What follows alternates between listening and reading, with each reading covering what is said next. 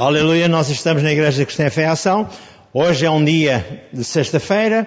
Nós já estivemos a fazer oração e intercessão, a entregar todos os casos que nos prendem a Deus, para que Deus possa ajudar, libertar, restaurar, transformar as vidas de todos aqueles que precisam da mão poderosa de Deus em si, em cada um deles, perdão.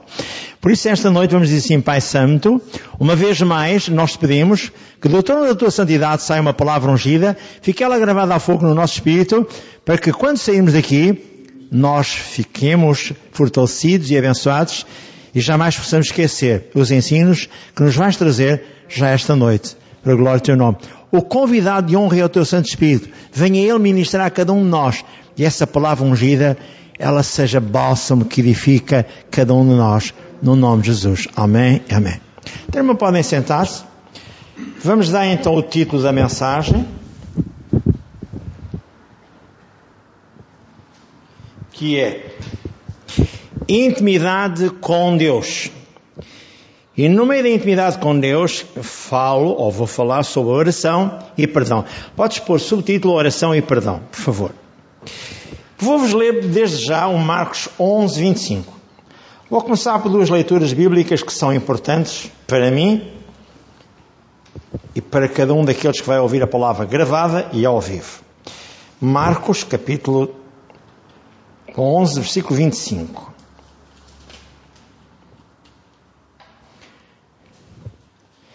Que é que diz aqui? Diz assim: E quando estiveres orando, perdoai se tendes alguma coisa contra alguém, para que o vosso Pai que está nos céus vos perdoe as vossas ofensas. Mas se vós não perdoardes, também o vosso Pai que está nos céus vos não perdoará as vossas ofensas. E o versículo 24 diz: Por isso vos digo que tudo quanto pedirdes em oração, crede que o recebereis, e assim será convosco, tê-lo-eis. Meu irmão, eu vou continuar agora a explicar o seguinte. Quando eu leio Isaías 59, 1 e 2, o que é que eu vou encontrar? Vou encontrar que Deus está sempre pronto e disposto a abençoar-me, a ajudar-me e ouvir-me. Mas muitas vezes o coração do homem é difícil. E Deus diz-nos aqui: Eis capítulo 29, aliás 59 de Isaías, versículo 1 e 2. Eis que a mão do Senhor não está encolhida para que não vos possa salvar, nem o seu ouvido agravado para que vos não possa ouvir.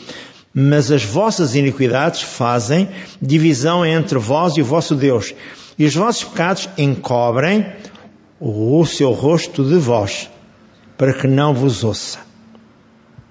Versículo 4 diz: Ninguém há que clame pela justiça. Ninguém, nem ninguém que compareça em juízo pela verdade. Confiam na vaidade e andam falando mentiras. Concebem o trabalho e produzem a iniquidade. E mais à frente, versículo 16 diz: E viu Deus que não havia alguém que pudesse interceder.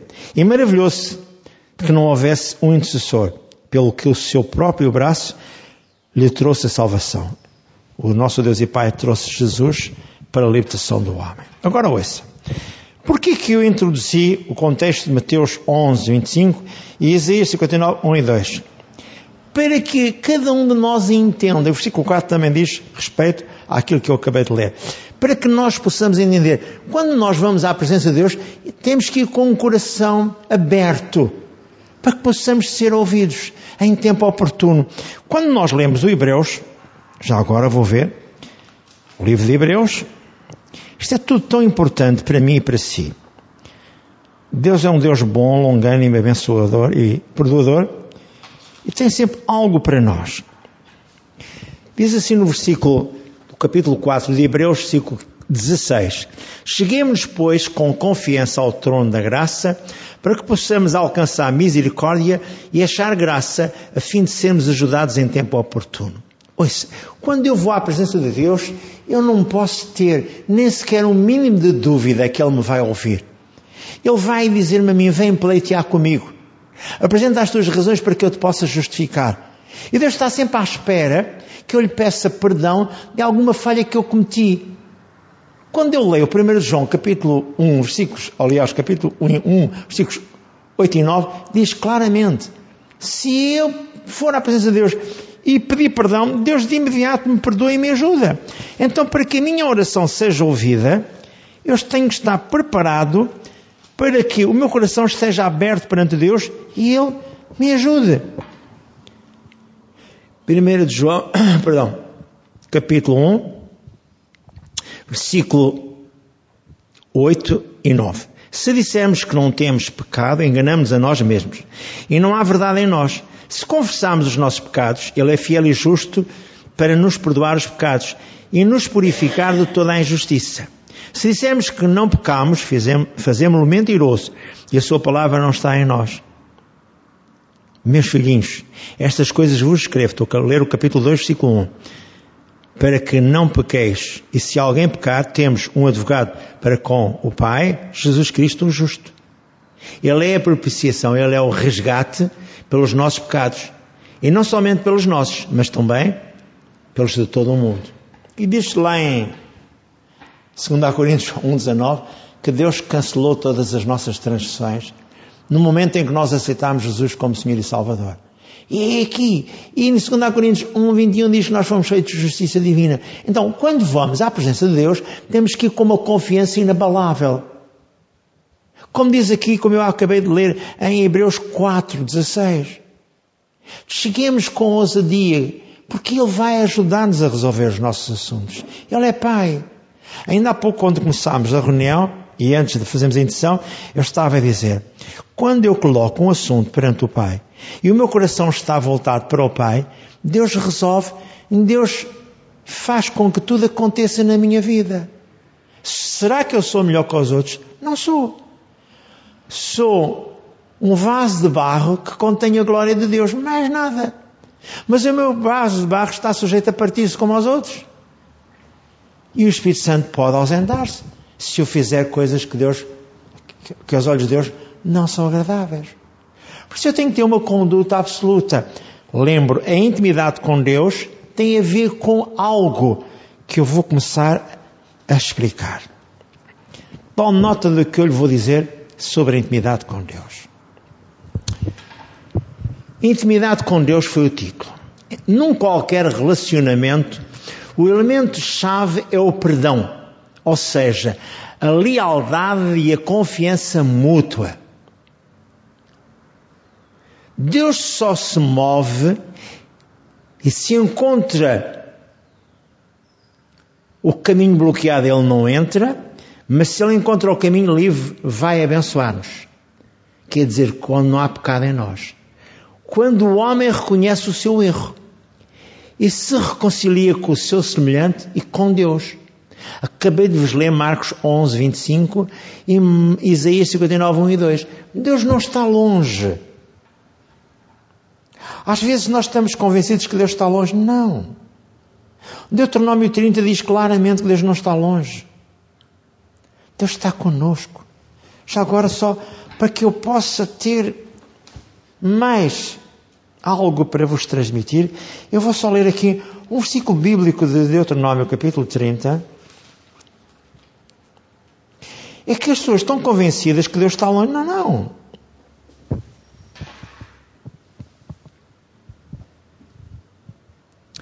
Eu vou ler o versículo 11. Capítulo 30, versículo 11 em diante. Porque este mandamento que hoje te ordeno te não é encoberto e tão pouco está longe de ti não está nos céus para dizeres: Quem subirá por nós aos céus, que não o traga e não o faça ouvir para que o façamos. Nem tão pouco está além do mar para dizeres: Quem passará por nós além do mar, para que não o traga e não o faça ouvir, para que o façamos. Porque esta palavra está muito perto de ti, na tua boca e no teu coração para a fazeres. Vês? É que hoje te tenho proposto a vida e o bem, e a morte e o mal. Porquanto te ordeno hoje que ames ao Senhor teu Deus, que andes nos seus caminhos, que guardes os seus mandamentos e os seus estatutos e os seus juízes, para que vivas e te multipliques. E o Senhor teu Deus te abençoe na terra a qual vais possuir. E diz o versículo 19: Os céus e a terra tomo hoje como testemunhas contra vós, que te tenho proposto a vida e a morte, a bênção e a maldição. Escolhe, pois, a vida para que vivas tu e a tua semente, amando ao Senhor teu Deus, dando ouvidos à sua voz e te chegando a Ele, pois Ele é a tua vida e a longura dos teus dias, para que fiques na terra que o Senhor jurou aos teus pais, a Abraão, a Isaac, a Jacó, que lhes havia dar. Na entrada para a terra de Canaã, Deus faz esta, este anúncio. Eu não estou longe. E para si, igreja, e para mim, igreja, fazemos parte do corpo de Cristo. Hoje temos o somos o templo santo do Espírito Santo do Deus Altíssimo. 1 Coríntios 6, 19 e 1 Coríntios 6, 20. Nós fomos comprados pelo precioso sangue do Senhor Jesus e somos o templo santo do Espírito Santo do Deus Altíssimo. Vou continuar. Deus sabe a necessidade do homem. Em Mateus 6,8, Deus não se move pela necessidade do homem. Deus move-se pela fé. A Bíblia diz lá em Hebreus 11,6 que o que se aproxima de Deus tem que acreditar que Ele existe e que Ele é galardoador daqueles que o buscam. E fé é a certeza, é a prova absoluta daquilo que Deus promete, Ele vai cumprir. Em Jeremias 1,12 diz que Ele vela pela Sua palavra para fazer cumprir nas nossas vidas. E todos os textos bíblicos concorrem para a fidelidade de Deus, para mim e para si, para toda a igreja. A todos aqueles que receberam Jesus como Senhor e Salvador. Até Deus o Pai diz lá em João 1, 12. A todos quantos receberam o Senhor Jesus, Deus o Pai lhes deu o poder de serem feitos filhos de Deus aos que no seu nome. E este mesmo Jesus, em João 1, 14, diz: Ele, o Filho amado do Deus Altíssimo, se fez homem e habitou entre nós. Isto é tremendo, sabe? Então ouça. O protocolo né, da entrada à presença de Deus.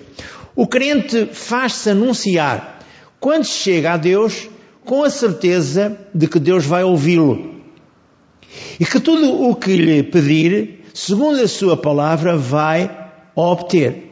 A Bíblia é bem clara em 1 João 5, 14 e 15. Esta é a eficácia da oração.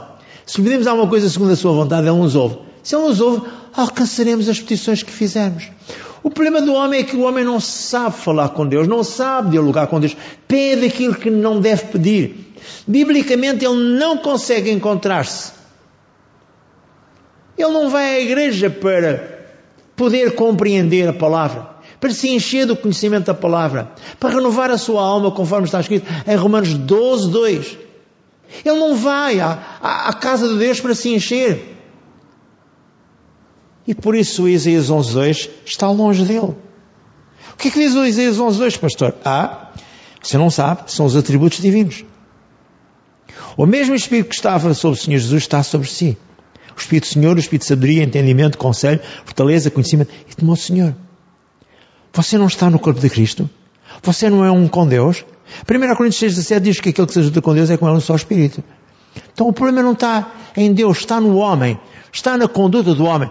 Quando eu chego à presença de Deus, a primeira coisa que eu tenho de fazer é pedir perdão de algum erro que eu tenha cometido. Isaías 43, 25. E diz lá em Hebreus capítulo 8 que Deus não vai de forma alguma penalizar-me quando eu lhe peço perdão. Quer ver? Eu vou ler em Hebreus. É que as palavras são como as cerejas, sabe? Todas estão ligadas umas às outras.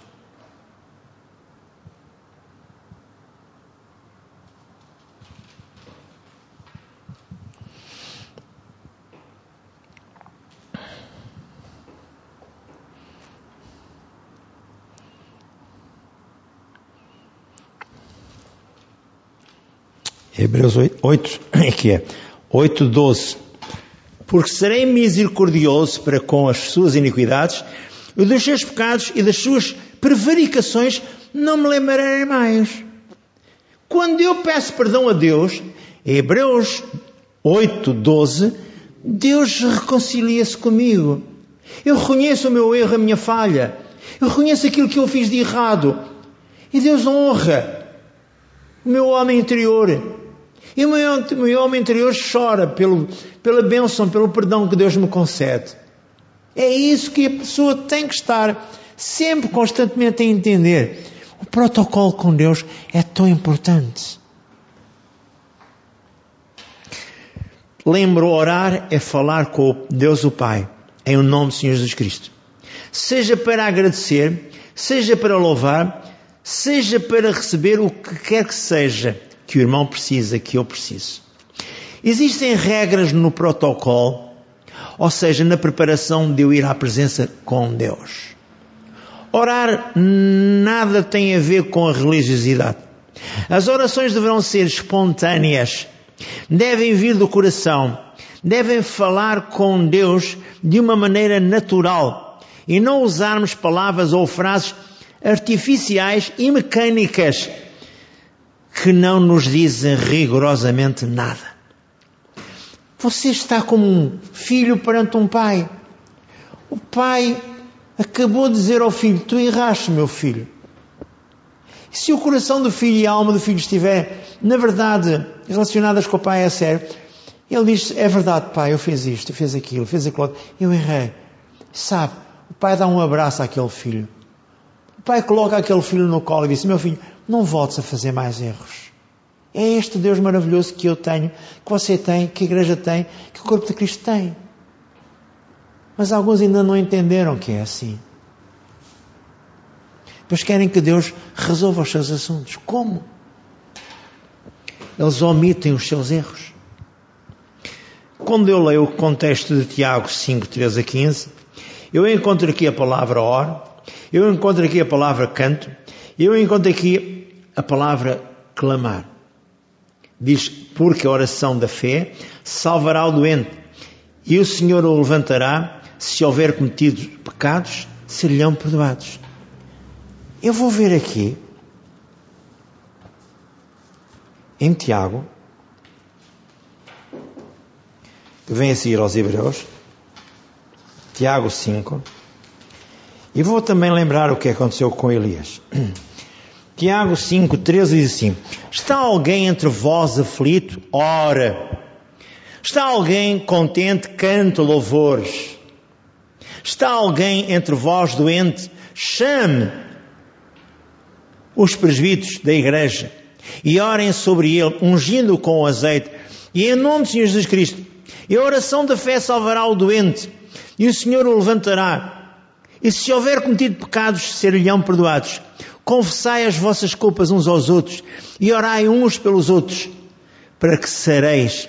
A oração feita por um justo pode muito nos seus efeitos. Mais dois versículos. Elias era um homem sujeito às mesmas paixões que nós. Orando pediu que não chovesse e por três anos e seis meses não choveu sobre a terra. E orou outra vez e o céu deu chuva e a terra produziu o seu fruto. Irmãos, se algum de, entre nós, ou entre vós, se tem desviado da verdade e alguém o converter, saiba que aquele que fizer converter do erro do seu caminho um pecador, salvará da morte uma alma e cobrirá uma multidão de pecados. Meu irmão, Deus está sempre a pedir-nos a nós: orem pelos outros, orem por aqueles que vos maltratem, orem por aqueles que vos perseguem. Mateus 5,44 é o que diz lá. Senhor Jesus está sempre mas pastor, eu estou cansado de orar por eles. Então coloca-os no meu altar. E eu dou-lhes o caminho que achar mais conveniente. Eu vou continuar. E vou dizer porque é que alguns não recebem a oração. Ou a petição daquelas que fazem a Deus. Diz assim no versículo 2 do capítulo 4, uma folha antes. Cobiçais e nada tendes, sois invejosos e cobiçosos, e não podeis alcançar. Combateis e guerreais, e nada tendes, porque nada pedis. Pedis e não recebeis, porque pedis mal, para o gastardes em vossos deleites. Pois continua, e diz assim no versículo 4, eu termino aqui, no que diz respeito a este capítulo 4 de Tiago. Adultos e adultas, Não sabeis vós que a amizade do mundo é inimizade contra Deus? Portanto, qualquer que quiser ser amigo do mundo constitui-se inimigo de Deus. O que é a amizade do mundo? É a convivência com as pessoas que não têm Deus. Mesmo na família. Oh, cuidais vós, que em vão, diz a Escritura, o Espírito que em nós habita tem ciúmes? Antes dá maior graça, porque diz, Deus resiste aos soberbos, dá porém graça aos humildes. Sujeitai-vos, pois, a Deus e reci ao diabo, e ele fugirá de vós. Chegai-vos a Deus, e ele se chegará a vós. Alimpai as mãos, pecadores, e vós de duplo ânimo, purificai os corações. O 10 diz, humilhai-vos perante o Senhor, e Ele vos exaltará. Irmãos, versículo 11, não faleis mal uns dos outros. Quem fala mal de um irmão e julga o seu irmão, fala mal da lei e julga a lei. Se tu, pois, se tu julgas a lei, já não és observador da lei, mas juiz. Vou continuar.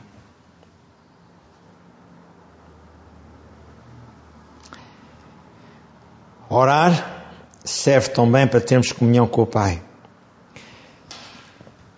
Ora, nenhum pai gosta que um filho só se aproxime dele quando ele precisa de pedir alguma coisa ao pai. Orar tem também o objetivo de adorar a Deus, dizer quanto o amamos, quanto precisamos dele e até para lhe dizermos o que nos aflige, o que nos magoa, o que nos maltrata e nos perturba. Agora, um outro ponto, num outro patamar. Jesus vem instituir um novo relacionamento entre Deus, entre o homem e Deus.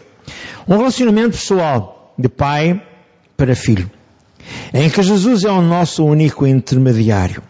Eu vou ler, porque as pessoas hoje recorrem à Maria, ao Joaquim e ao Francisco, aos santos estes ou santos aqueles.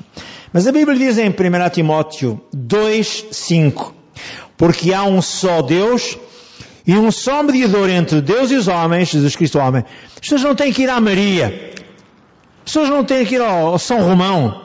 As pessoas não têm que ir ao José. Nem à Fátima. Ela não vai fazer nada por si. Eles são apenas bonecos de loiça, de barro, de ouro. A Bíblia diz lá em Salmo 115, versículo 4 em diante, têm boca mas não falam, têm olhos mas não veem. Tornem-se semelhante a, a eles, aqueles que o fazem. Eu não estou a brincar.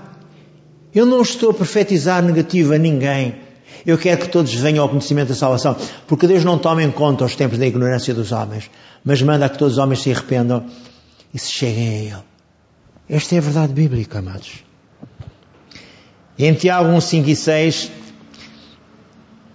diz: Venha até Deus, solicite instruções e sabedoria, sem duvidar, senão nada pode receber.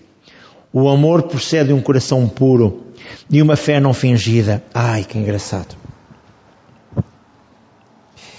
Eu estive a procurar este contexto. E a certa altura, acho que eu organizei isto, mas é para falar, salve na próxima lição. Eu achei tão interessante como Deus quer que nós possamos viver com Ele. Eu vou continuar.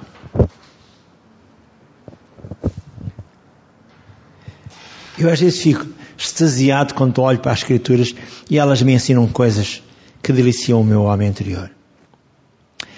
O Senhor Jesus sempre precisava de entrar em oração para dialogar com Deus o Pai. E a pergunta é: e o cristão? Observe os textos bíblicos que revelam a posição de Jesus. Em Lucas 6,12, retirou-se para o monte e passou a noite toda a orar. Colossenses 4,12 diz que Paulo, em exortação e oração, vivia uma vida. Eu vou ler Colossenses. Estamos aqui tão próximos. que não vamos perder este ensejo de lhe dizer estas verdades. Colossenses, capítulo 4, versículo 12.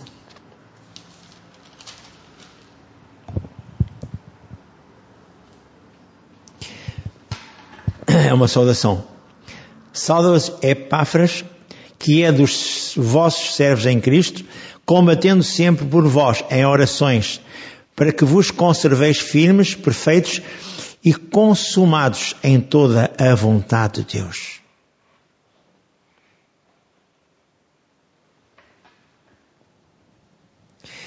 E a certa altura, Paulo aos Tessalonicenses diz, no capítulo 1, versículo 5, porque o nosso Evangelho não foi a vós somente em palavras, mas também em poder e no Espírito Santo e em muita certeza, como bem sabeis, quais fomos entre vós, por amor de vós.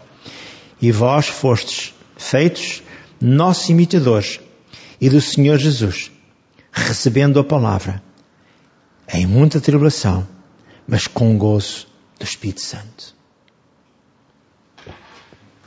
Estamos quase a entrar na parte que fala sobre as mais diversas orações. Em 1 Pedro 4, 7 diz Pedro, sede sóbrios e vigiai, e está em oração. Porque o diabo anda ao redor, vendo quem possa tragar. Em Tessalonicenses 5, 17 diz, orai sem cessar. Então ouça. A vida do crente é uma vida de oração. O Senhor Jesus nada fazia sem que primeiro perguntasse ao Pai como é que ele iria agir. Porque se ele agisse só na posição de homem, ele ia perturbar os homens. Mas como Deus, ele ia, na verdade, realizar a vontade do Pai e ia abençoar os homens. Foi assim que Jesus sempre fez. Foi assim que sempre Jesus caminhou, dando ouvidos à voz do Pai. Há vários, eu vou apresentar oito tipos de oração, mas vou ser breve. Diferentes tipos de oração. Vamos analisar os mais importantes tipos de oração que o vão ajudar a entrar à presença de Deus. É importante refletir o seguinte: numa oração que você queira chegar até Deus, se existirem ressentimentos, raiva ou ira no coração dos crentes, essa oração nunca chega à presença de Deus. Deus nunca a vai receber nem ouvir. Então, ouça. Primeira oração, oração da fé. Em Marcos 11, 23 e 24, e em 1 João 5, 14 e 15 diz, a oração da fé é feita especialmente para as próprias pessoas que oram por si próprias. Exige confiança absoluta, total em Deus. E um desejo sincero no coração. É por isso que pode não funcionar para outras pessoas, porque pode esbarrar na vontade própria dessas pessoas por quem você quer orar tem de ter um alvo específico. Uma outra oração que é a oração de intercessão. A Bíblia diz lá em 1 Timóteo 2, 1 a 4, nós devemos orar por aqueles que estão em iminência, sabe? Pelos governantes, todos aqueles que estão em iminência. Eu vou-vos ler Admoestos, o versículo 1 do capítulo 2 de 1 Timóteo. Admoestos, pois, antes de tudo, que se façam deprecações, orações, intercessões e ações de graças por todos os homens, pelos reis e por todos os que estão em iminência, para que tenham uma vida quieta e sossegada em toda a honestidade. Porque isto é bom e agradável diante de Deus, o nosso Salvador. A minha nação só é aquilo que eu oro por ela, para que ela seja. O meu povo só é aquilo que eu oro para que ele seja. Havia de haver em todas as, eh, todas as assembleias de Deus, ou seja, em todas as igrejas, deviam de haver orações de intenção por todos aqueles que têm iminência sobre o nosso povo. Sejam eles religiosos, sejam eles juristas, sejam eles os presidentes de Câmara, nós temos que orar por eles todos. Para que eles não sejam contaminados pelo diabo. Para que eles não criem problemas. A nossa função é orar por todos aqueles que têm iminência. Que diz aqui, admoestos, pois, antes de tudo, que se façam deprecações, orações, intenções e ações de graça por todos os homens, para que nos vá bem, porque tenhamos paz, para que levemos uma vida sossegada. É o que Deus diz. Devemos orar e interceder pelas autoridades e por todos os homens. A oração de intercessão é feita a favor de outros. Não serve para obrigar alguém a fazer a nossa vontade. Serve para libertar a mente das outras pessoas de maneira que fiquem livres de qualquer influência satânica. Esta pode ser feita na nossa linguagem ou usando a oração do Espírito. Serve para orar pelo desconhecido, não tem nada a ver com um alvo específico.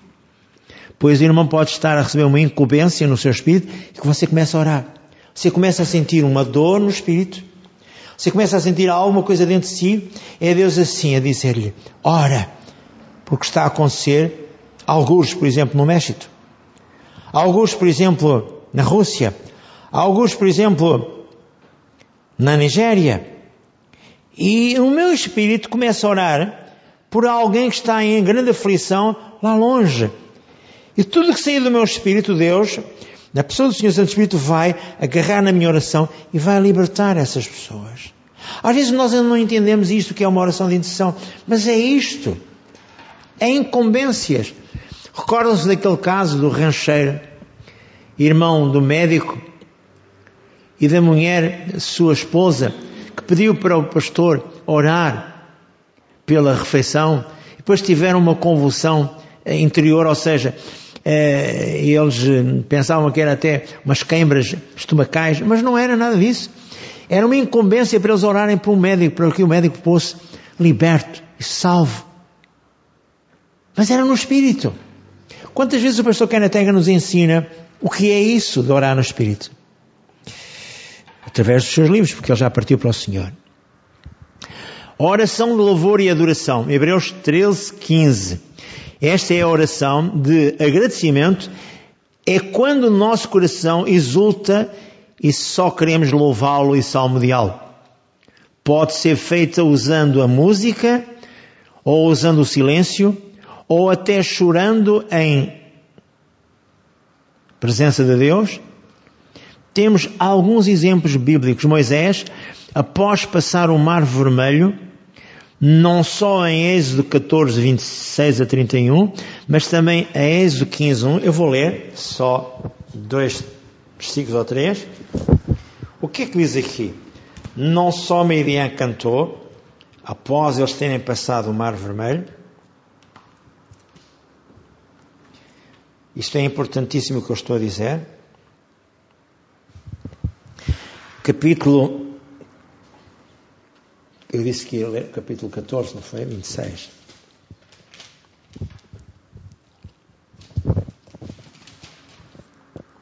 E disse o Senhor a Moisés: Estenda a tua mão sobre o mar, para que as águas tornem sobre os egípcios, sobre os seus carros e sobre os seus cavaleiros. E diz o versículo 28, porque as águas, tornando, cobriam os carros e os cavaleiros de todo o exército de Faraó, que os haviam seguido no mar, nem ainda um deles ficou. Versículo 30. E assim o Senhor salvou Israel naquele dia da mão dos egípcios.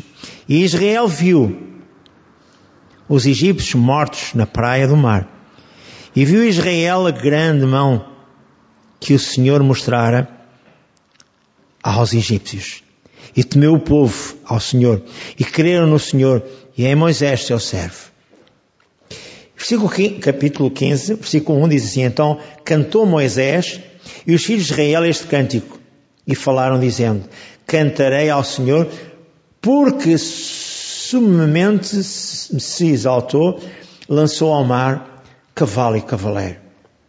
Depois continua também aqui no capítulo 15, em que Miriam, no versículo 21, diz Miriam, respondia, cantai ao Senhor, porque sumemente se exaltou e lançou no mar o cavalo e o seu cavaleiro. Depois fez Moisés partir os israelitas do Mar Vermelho e saíram ao deserto sur e andaram três dias de deserto. Não acharam águas. E as águas que acharam, Deus também abençoou e as purificou. Porque Ele diz: Eu sou o Senhor que te sara. Versículo 26, não vou ler agora. Mas só para dizer o seguinte: todos eles cantaram e louvaram a Deus por o feito de Deus ter abençoado aquela gente. Mas, em Êxodo, já tive observado e a ver, Davi, em 2 Samuel 6,16, dá-se um caso muito especial, sabe? Quando a arca do concerto foi levada para Jerusalém, ele cantava, louvava e salmodiava a Deus e dançava. E queria que a sua saia, que ele usava na altura, uma saia curta, com certeza, como, como homem de guerra, caiu. Eu vou só ler. E a sua mulher ficou muito, muito, muito penalizada. Coitada da senhora. Mas já vamos ver o que é que Deus disse aqui. Segunda Samuel 6.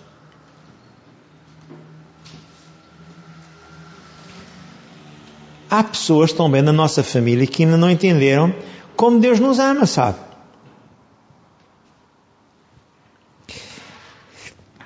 No versículo 16 do capítulo 2 Samuel 6 diz assim: E sucedeu que entrando à arca do Senhor na cidade de Davi, Mical, a filha de Saul, estava olhando pela janela e vendo o rei Davi que ia bailando e saltando diante do Senhor, o desprezou no coração.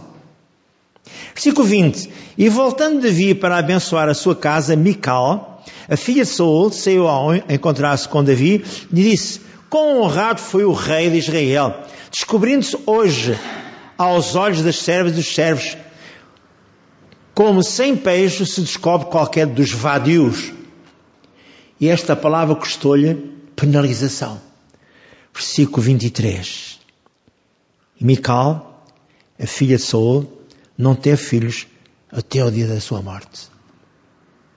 E não teve mais com Davi, sabe?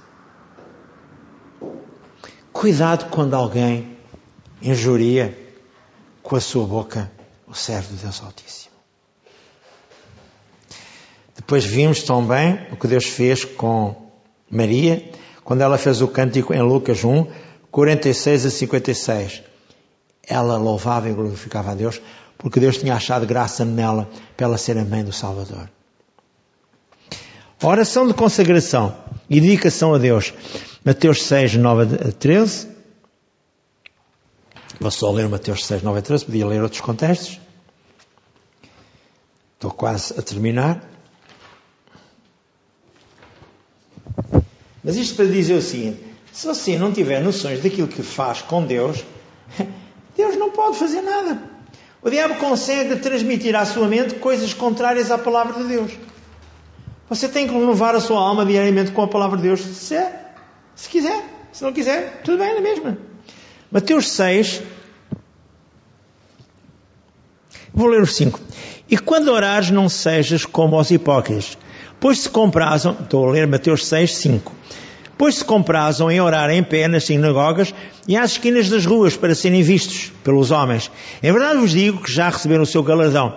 Mas tu, quando orares, entra no teu aposento e fechando a tua porta, ora a teu pai que está em oculto. E o teu pai que vê secretamente te recompensará. E orando, não useis de vãs repetições, como os gentios que pensam que por muito falarem serão ouvidos. Não vos assemelheis a eles porque o vosso Pai sabe o que vos é necessário antes de vós lhe pedirdes. Portanto, orareis assim: Pai nosso que estás no céu, santificado seja o teu nome, venha o teu reino, seja feita a tua vontade, assim na terra como no céu.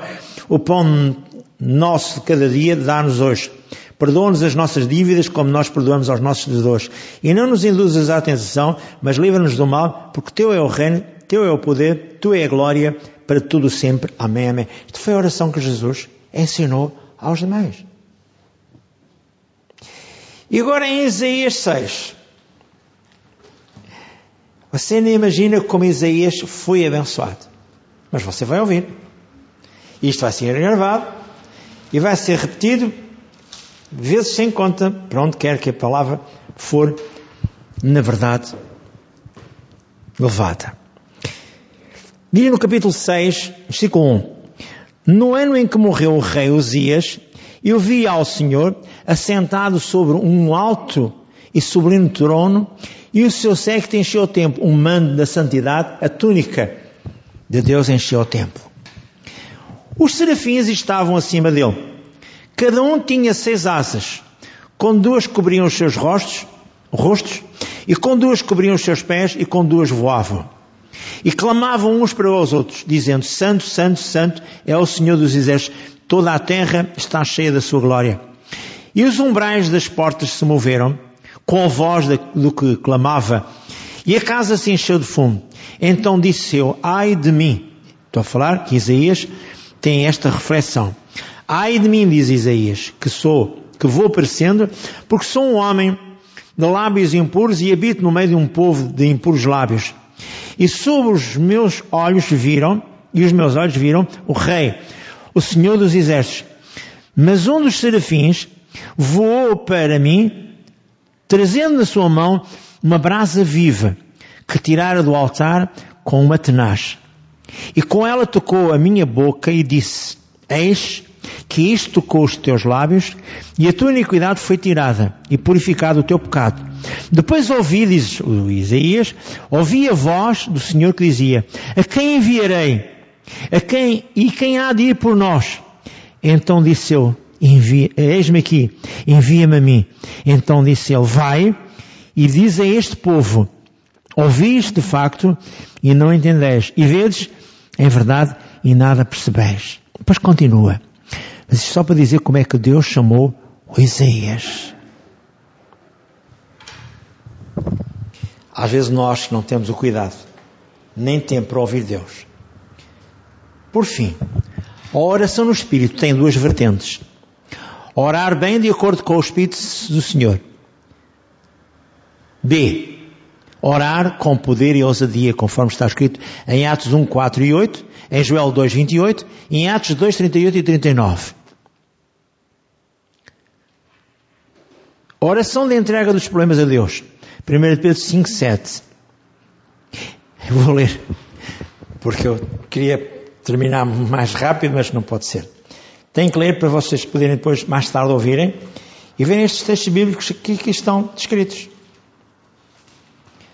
1 Pedro 5, 7, estou a falar da oração, da oração de entrega dos problemas a Deus. 5, 7 diz assim: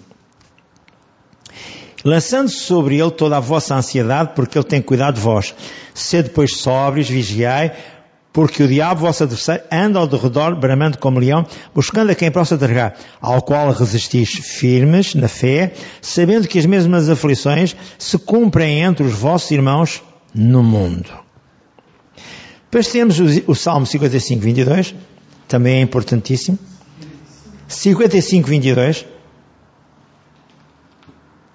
Eu vou ler para que fique gravado. Salmo 55, 22. É bom depois ouvir estas mensagens.